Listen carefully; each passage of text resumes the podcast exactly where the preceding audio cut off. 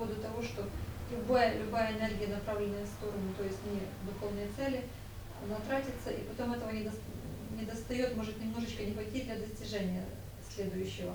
Но может быть не так уж и плохо отдавать часть энергии любимым людям, своим близким, когда действительно хочется, чтобы им было лучше. Здесь играет роль, э, насколько разумно тратится энергия. Если в самом деле каким-то людям будет необходима помощь, тогда ее можно и нужно совершить. Но часто люди ведь совершают помощь не тогда, когда она кому-то требуется, а исходя из каких-то своих представлений об этом. Так, допустим, часто ведь родители помогают ведь детям тоже ведь по-своему. Они ведь делают не то, что, допустим, нужно детям, а то, что им кажется правильным. Они таким образом удовлетворяют свою родительскую любовь. И часто ведь родителей, в общем-то, не волнует то, что нужно детям. Они к этому глухие и слепые. Они просто отдают свой родительский долг. Часто совершенно не задумываясь, а нужно ли было это ребенку. И вот часто бывает, что оказываются вот именно такие медвежьи услуги, в том числе и окружающим людям. Вот тогда э, эта энергия будет тратиться напрасно, и в этом тогда не будет пользы ни для кого. Вот таково по своей сути все миссионерство, которое вот имеет такую цель вот э, включить всех людей в свои ряды, совершенно не задумываясь, а нужно ли вообще людям находиться в этих рядах. Это происходит потому, что не учитывается реальная потребность людей. Настоящее распространение духовного знания происходит по потребности. Вот поэтому первый принцип э, духовного обучения без просьбы не учи. Точно так же и в отношении всей остальной помощи, которая может только делаться окружающим. Только лишь тогда, когда у окружающих будет потребность в помощи, вот тогда им только можно помочь. И когда они допустят эту помощь. Потому что есть люди, которые мучаются от своих проблем, но они не хотят их решать. И они не хотят принимать помощь ни от кого. И тогда тоже нет смысла предлагать или навязывать людям свою помощь. И тогда это будет просто лишь напрасная трата энергии, она никому не поможет. Потому что если вот так начать бездумно раздавать свою энергию направо и налево, ее ведь для кого-то уже может не хватить. Поэтому энергию нужно расходовать очень разумно. Точно так же, когда приходит на занятия множество людей, то нет никакого смысла уговаривать или убеждать каких-то людей практиковать. Остаться могут лишь те люди, которые убеждены и уверены в том, что им это необходимо. Если у людей еще полно каких-то собственных сомнений и подозрений, нет никакого смысла их в этом разубеждать. Пусть они сами рассеют свои сомнения, тогда уже уверенные они придут и будут практиковать. Иначе тогда это будет только лишь насилием над ними. Тогда лучше просто сохранить время, сохранить слова, чем тратить вот так целый день на одного человека, которого лишь только удастся уговорить попробовать практиковать, а он все равно бросит потом, завтра же. Лучше тогда потратить это время на пятерых людей, которые уже готовы практиковать прямо сейчас. Поэтому нужно очень разумно расходовать свои силы, отдавая их тем, кому это необходимо и которые просят об этом. Это касается помощи всем окружающим. Лишь тогда, когда окружающим будет необходима помощь, и когда они захотят ее принять, вот тогда ее можно давать. Но тогда это не будет напрасной тратой энергии. Тогда, если это производится такое разумное действие, то тогда человек, наоборот, он еще больше обогащается энергией. Ведь человек общается с окружающим миром на принципах обмена. Человек что-то отдает и что-то получает. Поэтому если человек что-либо разумно отдает, он от этого многократно еще более получает. Он получает тогда ведь еще большие возможности помогать другим. Поэтому если человек полезен для окружающих в каких-то своих областях, то он получает новые дополнительные возможности, чтобы помочь еще большему количеству людей. Но если человеку что-то дано, и он совершенно это не использует, то он со временем утратит и это. Это касается и знания, которые получают люди, и энергию, которую накапливают, и день, денег, которые люди зарабатывают. Поэтому те люди, которые могут разумно распоряжаться тем, что им дает мир, тем, что им дает природа, вот эти люди, они обогащаются и больше. Поэтому тогда это не будет напрасной тратой. Если опять же ориентироваться на потребность в других людях, а не на какие-то собственные представления об этом. Чтобы удовлетворять потребности других людей, а не собственные эгоистичные амбиции. Действительно, наверное, нужно как-то находить разумную середину, чтобы, в общем-то, не причинить горе близкому человеку тем, чем ты занимаешься, и чтобы не пострадало, в общем-то, и продвижение в Разумность здесь будет заключаться в том, что человек должен стремиться посвятить все свои силы именно духовному развитию. Чем больше продвинется он сам как личность, тем более полезным и гармоничным он будет и для своих окружающих. Как это происходит? Происходит это по-разному. И бывает, что практика, она очень ярко обнаруживает некоторые противоречия, в том числе в отношениях с окружающими, которыми ранее незаметны. Поэтому бывают такие случаи, что когда люди начинают практиковать, то это приводит и к разрыву в отношениях. Бывает, что люди притираются друг к другу. И какие-то недостатки и противоречия в отношениях, они становятся нормальными, даже какая-то конфликтность в отношениях. А практика, она может это очень ярко обнажить. Если же между людьми в действительности есть крепкие связи, это настоящие отношения, то тогда, безусловно, другой всегда примет своего партнера. И тогда тут не будет противоречий. Наоборот, тогда партнер будет всегда приветствовать рост своего мужа или своей жены как личности. Это наоборот будет приветствоваться. Но как раз люди ограниченные сами, они будут всячески стараться подавить свободу в других людях, чтобы сделать их зависимыми, чтобы контролировать. И вот практика эти противоречия, она показывает. То есть она усиливает вот ту тенденцию в отношениях, которая есть. Если отношения стремятся стать более крепкими, то тогда практика, она их еще более укрепит. Но если отношения конфликтные, то практика, она ускорит их разрыв. Отношения между родителями и детьми, они часто строятся не всегда просто. Потому что бывает, что и те, и другие преследуют только какие-то свои эгоистичные цели, не прислушиваясь к мнению друг друга. Поэтому родители, они по-своему любят детей, но не так, как может быть нужно детям. И дети часто, может быть, замечая какие-то недостатки и ошибки в родителях, они пытаются их исправить. Но тем не, не менее, тогда ведь они тоже вмешиваются в судьбу своих родителей. Родители имеют право прожить свою жизнь так, как они хотят. Это их право, даже право совершать какие-то ошибки в своей жизни. Поэтому лучше, когда дети обретают такую самостоятельность, и в первую очередь моральную самостоятельность, то им лучше тогда исследовать своей собственной независимости. Лучше тогда не участвовать просто в этом конфликте. Пусть тогда родители и дети сами справляются со своими собственными проблемами. Пусть они живут тогда сами по себе и сами решу, решат все свои проблемы, не пытаясь вмешиваться друг в другу. Пусть они просто помогают друг другу, но не живут за, друг, друг за друга. Но тогда значит, что и родители, и дети должны быть независимы и морально, и материально.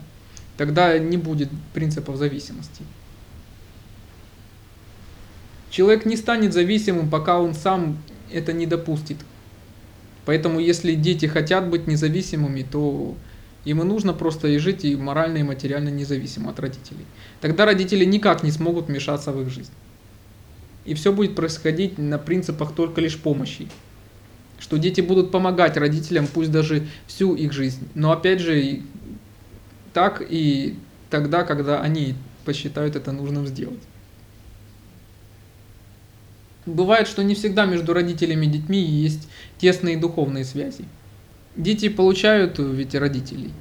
Как раз наиболее тесные духовные связи должны быть установлены между мужем и женой. Потому что родителей люди не выбирают, а мужа или жену люди выбирают сами. Даже уже потом у каких-то людей с их собственными детьми могут быть тоже не самые тесные связи. Дети совсем не обязательно пойдут путями родителей. И даже если им будет предложено все самое лучшее, совсем не обязательно, что дети выберут именно это. Самое большее поэтому, что можно сделать для собственных детей, это стать им, в свою очередь, также независимыми, а не решая за них их, их же собственные проблемы. Поэтому все, что могут сделать родители по отношению к своим детям, это лишь научить их быть независимыми а не спрятать их от реального мира. Вот с какого возраста детям общем, можно было бы тоже начинать заниматься практикой какой-то. Часто бывает, что к предварительным практикам уже даже в традиционном монастырском обучении допускаются дети в возрасте 3-5 лет. А полноценные серии посвящений уже принимают дети в возрасте 8-12 лет. Оч- Очень много было известно случаев, когда уже становились учителями в возрасте 14-16 лет. Самое главное, чтобы, опять же, это исходило желание от самого ребенка. Очень важно, чтобы это было его потребностью. Бывает, что некоторые родители очень хотят, чтобы дети занимались тем же. Но опять же, совсем не обязательно, что дети выберут именно лучшее. Это, в принципе, уже будет их право выбора. Поэтому очень важно, чтобы от самого ребенка исходило вот это желание. А это не было просто активной пропагандой со стороны родителей. Поэтому здесь вот эту грань соб- соблюсти очень непросто. Часто родители, желая детям именно всего самого хорошего, стремятся их приобщить к практике. Но если ребенок еще сам не выразил в себе такой потребности, то это может быть насилием, которое может ему помешать прийти к практике позднее. Вот поэтому важно тогда, чтобы это произошло вовремя, когда ребенок сам созреет для этого. А некоторые дети могут созреть уже в очень раннем возрасте. Поэтому возраст практики как раз это не показатель зрелости или незрелости. Как можно определиться, зрело он или нет? Точно так же, как и в любом другом человеке. Только лишь уже в нем самом заметить, есть ли в нем эта потребность. Или это лишь еще просто может быть любопытство. Здесь уже нет деления на взрослых людей и на еще детей. В практике тогда это будет равное отношение независимости от возраста. Если ребенок сам выразит такую потребность, тогда родители могут ему предложить такую возможность. И уже дело ребенка будет, что э, выберет он эту возможность или нет. Или предпочтет с этим подождать. Но хотя родители могут, конечно, в значительной мере повлиять все равно на ребенка. В первую очередь своим личным примером. Больше всего как раз в семье мужа, жену, родителей, детей больше всего может расположить к себе именно личный пример. Когда они увидят не только слова о практике, но когда они увидят, как практика реально изменяет человека. Вот тогда это может их в свою очередь расположить к практике. Поэтому в первую очередь личным примером можно в семье воздействовать друг на друга. Именно что наиболее тяжело для большинства людей. Поэтому, что касается детей, здесь можно лишь предложить возможность, когда будет замечено, что есть такой интерес. А дальше уже дело ребенка. Если он будет практиковать, то он будет практиковать точно так же, как и все. Здесь только очень важно суметь разграничить семейные отношения, что практике каждый сам по себе отвечает за свое собственное продвижение. Здесь нет таких отношений, как муж, жена, родители, дети. Здесь каждый отвечает сам за себя. Просто в том, что касается всех вопросов практики, здесь каждый сам отвечает за собственное продвижение. А отношения в семье, они остаются для семьи, но на практику эти отношения уже не распространяются. Здесь не может быть скидок из-за того, что вот он чей-то муж или чья-то жена, или вот он там чей-то ребенок. Отношение в практике все равно будет одинаковое. В этом заключается лишь только единственная гарантия успеха. В том, что будут предъявлены равные требования ко всем, вне зависимости от их семейных отношений или родственных отношений. Поэтому тогда отношения, допустим, родителей и детей, они остаются в семье. Но когда начинается практика, то здесь тогда это оба практикующие. И здесь родители не могут вмешиваться, опять же, процесс обучения детей, делая что-то лучше или пытаясь это как-то ускорить. Практиковать все должны одинаковым путем. Потому что бывает, что родители, приобщая практику детей, они пытаются и здесь создать какие-то особые, лучшие, благоприятные условия, тем самым очень сильно мешая де- детям развиваться.